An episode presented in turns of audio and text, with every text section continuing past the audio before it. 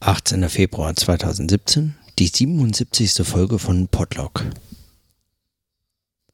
Heute habe ich im Rose Reading Room in der New York Public Library gearbeitet. Da saß ich und, ähm, und habe ein bisschen gelesen, aber hauptsächlich an einem Abstract geschrieben.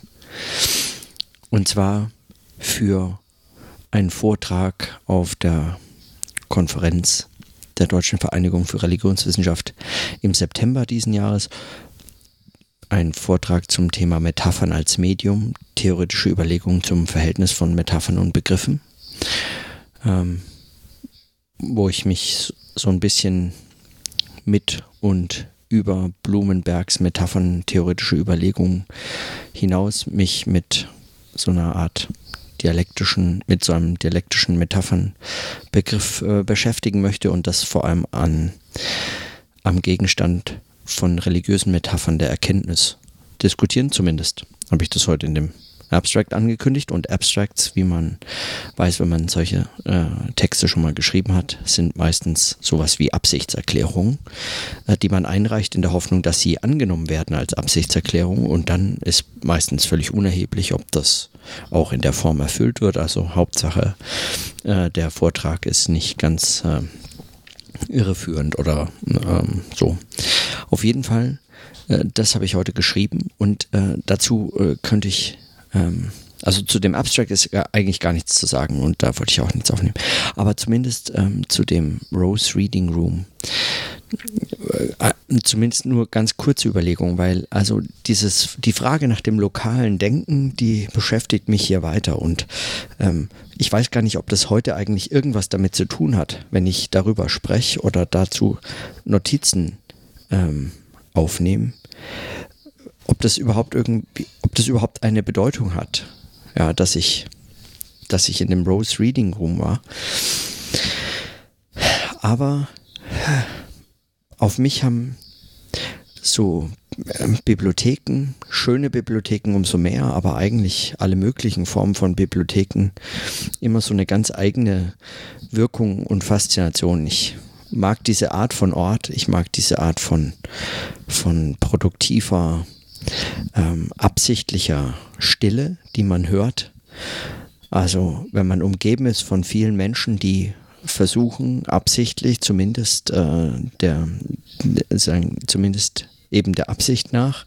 Nicht immer gelingt es sehr gut, äh, kommt aus unterschiedlichen Gründen, aber versuchen leise zu sein, um sich konzentriert ihren Arbeiten zu widmen. Also man hört in gewisser Weise dadurch die Konzentration der, derjenigen, die dort anwesend sind. Und ähm, aus eben aus Gründen dieses Raums zusammenarbeiten, auch wenn sie jede für sich, jeder für sich arbeiten oder möglicherweise höchstens zwei, drei Mal an ähnlichen Themen oder so oder auch nur durch Zufall an ähnlichen Themen und nichts voneinander wissend und so weiter. Aber all das passiert in diesem Raum und diese Form von zusammen leise arbeiten äh, gibt äh, dem Raum eine, eine Art Spannung, die äh, selbst wenn man sich äh, aus irgendwelchen Gründen nicht konzentrieren kann, weil man gerade abgelenkt ist, der Tag irgendwas äh, einem ähm, äh, zu Fragen stellt und Dinge äh, äh geschehen, die einen wieder rausbringen können oder ähnliches. Äh, selbst in solchen Situationen ist es dann so, dass der Raum und diese Arbeitsatmosphäre dort in diesem Raum einem die Möglichkeit gibt, sich zu konzentrieren, eigentlich gar keinen anderen gar keine andere Möglichkeit gibt, als sich zu konzentrieren. Man könnte jetzt sehr schwer beispielsweise dort, dort sitzen, also ich zumindest kann könnte sehr schwer dort sitzen und weiß ich nicht, zum Beispiel Netflix-Videos gucken oder mich mit YouTube-Videos ablenken oder so.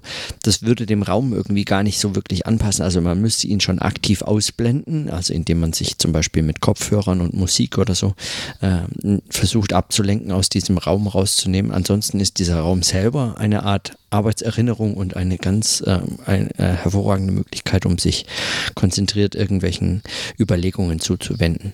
Und so habe ich das in vielen Bibliotheken erlebt, aber auch eben ganz besonders in der heute. Und der Rose Reading Room der New York Public Library ist auch ein ausnehmend schöner, ein riesengroßer, ganz hohe Decken, toll geschmückte Decken, großartige Bilder, tolle zweistöckige äh, Buchregale mit so einer Galerie, auf der man äh, auch nochmal Bücherregale abschreiten kann, auch wenn da eigentlich praktisch nie irgendjemand wirklich Bücher liest, also aus diesen Regalen. Ich habe heute keinen einzigen gesehen, die meisten lesen dort einfach und arbeiten an ihren äh, Laptops oder so an den Tischen. Es gibt da sehr viele Arbeitsplätze und es ist immer was frei, also heute zumindest war noch locker was frei und also also gar keine Frage. Man findet auch mal zwei nebeneinander, ähm, also zwei äh, Arbeitsplätze nebeneinander frei. Man hat relativ große Tische äh, mit schön beleuchtet und so weiter. Also es ist alles, äh, es ist äh, wirklich hervorragend. Und das ist faszinierend, weil da wird der, der Öffentlichkeit tatsächlich ein solcher Studienraum Are you here to study? Und dann wird man einfach nur durchgewunken. Wenn man als Tourist kommt und Bilder macht, dann hat man, kann man nur auf die eine Seite und dort äh, fotografieren und auf der anderen Seite kann man rein und einfach arbeiten. Are you here to study? Yeah, just go ahead. Und, ähm, und keine Anmeldung erforderlich. Man muss überhaupt niemand sein, kein Bürger, kein sonst was. Man ist es einfach für die Öffentlichkeit, für jede und jeden, der da ist, einfach rein und arbeiten. Äh, es ist warm, es ist groß, es gibt Strom, es hat Licht, es gibt kostenloses Internet, man muss kein, man muss nichts unterschreiben, wenn man dort ins Internet geht. Man klickt auf einen Knopf, äh, auf, einen, auf einen Button und äh, zack, online. Und, ähm, und, und mehr braucht es nicht. Also man, man wird quasi nicht abgewiesen, außer man, weiß ich nicht, man würde völlig stinken oder, oder irgendwie anders ähm, das Arbeiten anderer äh, stören oder man wäre laut oder ähnliches. Aber ansonsten ist einfach für jede und jeden dort ein Arbeitsplatz. Das ist finde ich ähm, beeindruckend, vor allem weil es in so einem starken Widerspruch zu der Universitätsbibliothek steht, in die ich ja praktisch nicht mal durch die Tür kam. Also geschweige denn, also Fotos hätte ich vielleicht eins machen können von der Tür aus, aber ansonsten wäre ich da nicht mal reingekommen. Ähm, ohne dass ich 75 Dollar für einen Monat als Gast äh, für einen Gastzugang hätte zahlen müssen, was natürlich dafür, dass man einfach nur dort sitzt und arbeitet, äh, ein absurd hoher Preis ist, der sich so ein bisschen relativiert, äh, wenn man überlegt, was es sonst kostet, dort in so einer Bibliothek ähm, zu arbeiten, eben weil man sonst normalerweise studieren, ein Student oder Mitarbeiter sein muss und äh, das zumindest studieren dort ist extrem teuer.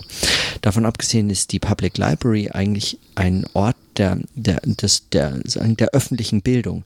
Und auch ähm, vielleicht in dem Zusammenhang noch erwähnenswertes, ähm, was mir Daniela heute weitergeleitet hat, ein, ein Lektüreseminar über 15 Sitzungen ähm, zu, äh, zu, ähm, zu dem Buch On Liberty.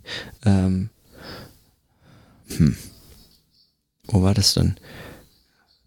Genau, das, das Thema ist No Free Speech for Fascists. A Brooklyn Public Library School Series. Ähm, es wird von, ähm, wer ist der, derjenige, der das hält? Wer gibt dieses Seminar? Äh, das ist Norman Baba. Ah, Norman G. Finkelstein. Ähm, der, der quasi ein Close Reading von ähm, Mills on Liberty ähm, äh, anbietet. Äh, oder es sind zehn, zehn, zehn Sitzungen, glaube ich. Ähm, eins, zwei, drei, vier, fünf, sechs, sieben, acht, neun, zehn Termine. Äh, es ist auf 15 Teilnehmerinnen und Teilnehmer ähm, beschränkt, aber es kann sich jeder und jede anmelden. Es kostet gar nichts, man muss sich nur anmelden und dorthin und dann ähm, liest man zusammen äh, dieses, äh, dieses Buch und äh, beschäftigt sich so mal ganz anders eigentlich mit dem ansonsten üblicherweise hier hm, noch sehr viel stärker aufgeheizten Debatten um äh, freie Rede und Politik und äh, Opposition unter Bedingungen von Donald Trump und äh, unter aktuellen ähm, äh, wenn, wenn der Faschismusvorwurf hin und her geworfen wird. Und ich finde es faszinierend, wirklich, wenn ich mir vorstellen würde, äh, sowas würde man an, in, der, in der Stadtbibliothek in Köln-Kalk anbieten. Ein, äh, ein Mills, äh, Mills äh, on Liberty äh, Lese, äh, Lektüreseminar.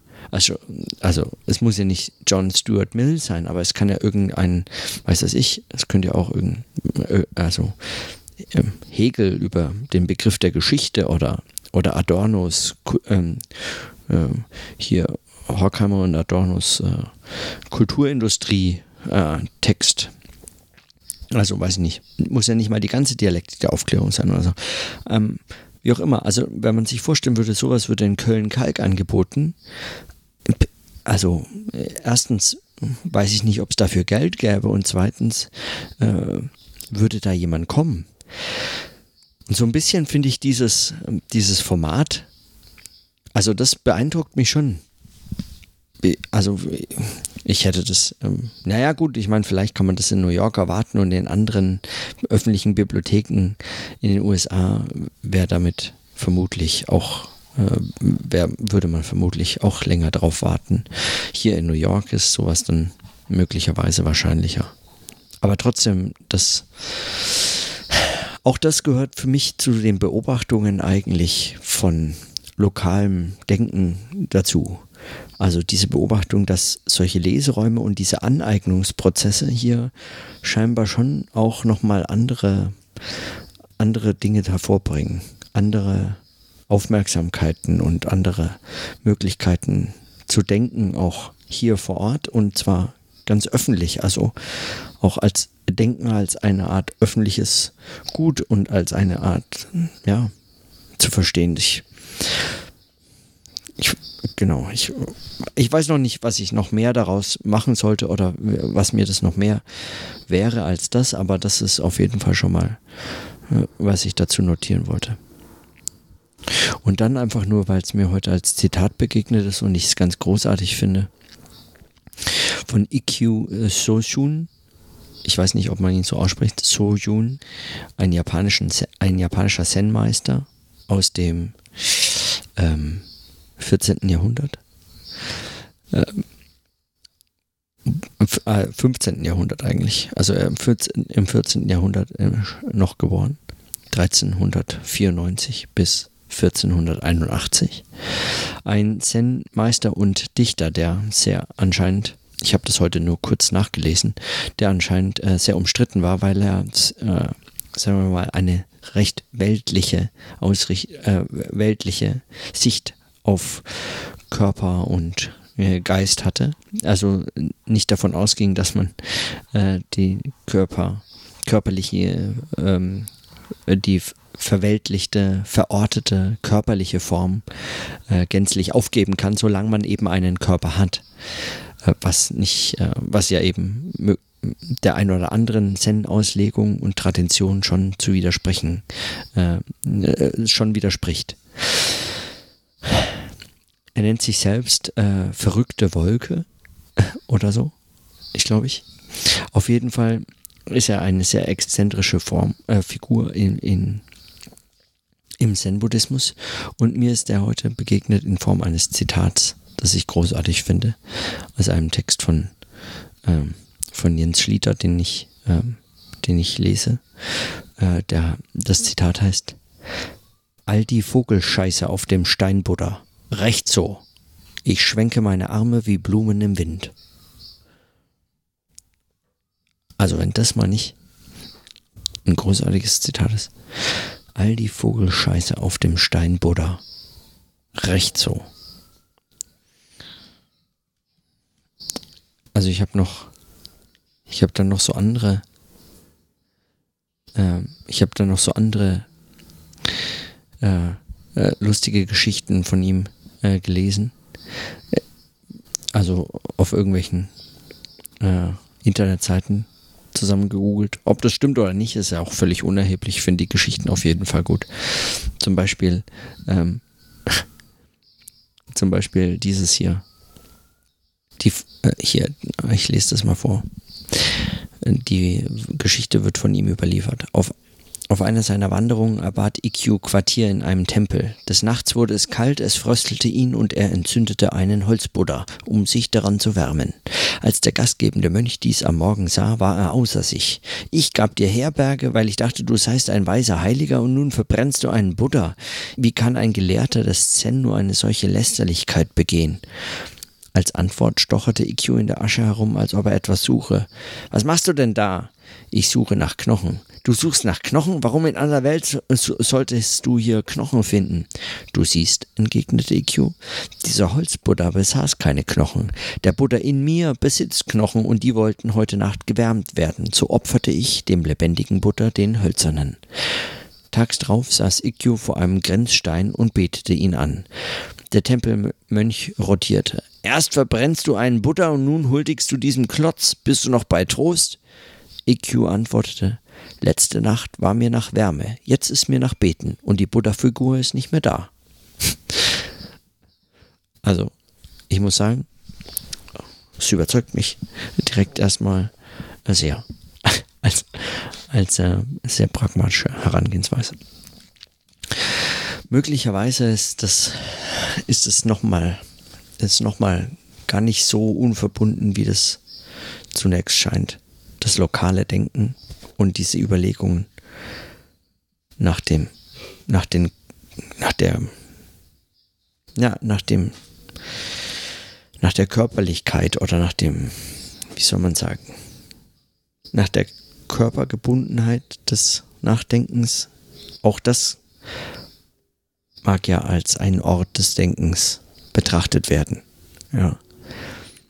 Also auch, dass der, auch dass der Körper ein Ort des Denkens ist, von dem man sich eben Denken nicht gänzlich befreien kann. Mag man darüber streiten, so, ob das überhaupt etwas zu tun hat miteinander.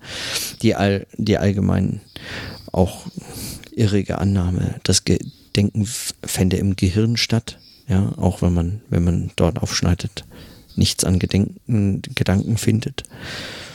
Könnte also auch genauso gut irgendwo anders stattfinden also als Ort in einem Körper. Und dann nochmal die Unterscheidung von Körper und Leib und Schieß mich tot Ass, was da sich alles damit verbindet. Ich habe da heute kein Interesse, auch, auch nur im Ansatz da genauer drüber nachzudenken. Aber zumindest diese Notizen äh, waren mir heute wichtig. Die Frage nach dem Ort in der Bedeutung des Denkens stellt sich mir also weiter. Und zwar auch auf Wegen, eben die sich meinem ganz körperlichen Bewegen durch diese Stadt hier äh, als Fragen stellen. Mit so einem Körper hat man eben andere Fragen, als, als hätte man keinen. Ja, man eckt an, man wird müde, erschöpft, man bewegt sich durch die Stadt und sie, ähm, sie wirkt unterschiedlich groß, je nachdem, wie sich der Körper auch anfühlt. Und, ähm, und das beeinflusst es eben auch. Und dann hatte ich heute noch ein paar Notizen eigentlich ähm, zu, zur, zum Ort von Musik, Nachträge. Ich habe mit Julian geschrieben, ähm, einem alten Schulfreund von mir und äh, Künstler und äh, Komponist und äh, Filmmusikmacher aus Los Angeles, also jetzt in Los Angeles. Und, ähm, und ich habe ihm all meine Fragen zur Musik gestellt, die ich so hatte, also nach dem Ort der Musik. Und er hat ganz wunderbar interessante Sachen äh, mir da zurückgeschrieben. Äh, also zum einen, dass man vermutlich schon auch ortsunabhängige, universelle, harmonische und rhythmische Struktur, Gesetze oder sowas finden kann. Auch wenn man es nicht Gesetze nennen möchte, aber zumindest Dinge, die ähnlich funktionieren, egal wo sie herkommen, welche Rhythmen als treibend, aufregend, spannend, lustig und so weiter empfunden werden können. Ähm, aber dann natürlich auch so eine gewisse psychologische Komponente daraus nicht rauszurechnen ist. Also je nachdem, äh, wie authentisch diese Musik sich in, der eigenen Vorstellung, in der Sozialisation, in dem, was man gelernt hat, über die Musik weiß, also auch als fachliches Wissen von Musik, ähm, sich mit einem bestimmten Ort verbindet und so fort. Äh, das macht natürlich auch nochmal einiges her. Und dann meinte er, ein großer Faktor sind auch vor allem äh, eben die Musikerinnen und Musiker, die sich zu einem bestimmten Sound zusammenfinden. Also Städte haben bestimmte Sounds, weil sich dort Musikerinnen und Musiker gegenseitig inspirieren und man merkt es, man hört es denen an. Aber dann ist auch natürlich nicht auszuschließen und äh, das war ja auch so ein bisschen meine Vermutung, dass man sich äh, unterschiedlich, äh, also dass man, dass die Stadt sich auch in diese Musik einfärbt, je nachdem, durch welche Stadt man sich als Musikerin und Musiker äh, bewegt, äh, hört man das möglicherweise der Musik selbst an, also was man an Klängen hört in der, in der Stadt, wie es riecht, in welchen Zusammenhängen man eigentlich da drin steckt und so fort, dass man das auch in der Musik hört. Ähm, das, äh, das hat er, äh, hat er gemeint, das sei nicht ganz auszuschließen. Und was ich auch noch extrem interessant fand, wirklich als, als, ähm, als Beobachtung war, ne, dass es ja auch sein könnte, dass man, äh, je nachdem, welche Musikrichtungen man so hört, in der Stadt ganz andere Dinge wahrnimmt. Das finde ich natürlich sehr spannend. Also ähm, wenn jemand äh, zum Beispiel, äh, weiß ich nicht, Jazz hört, dann erlebt er von, von New York möglicherweise andere Seiten, als wenn er ähm, irgendwelche äh, fast schon alteuropäische, äh, alteuropäische äh, Orchestermusik äh, äh, ähm, vorzugsweise hört. Oder äh, oder ja, also oder wenn jemand in Berlin Elektromusik hört oder in Berlin so Singer-Songwriter. Möglicherweise fallen einem andere Dinge in der Stadt auf. Möglicherweise orientiert auch diese Musik den Ort. Also nicht nur der Ort die Musik, sondern die Musik formt, was wir sehen und erleben in der Stadt. Je nachdem, was wir für Musik hören. Also ich finde es schon spannend, oder?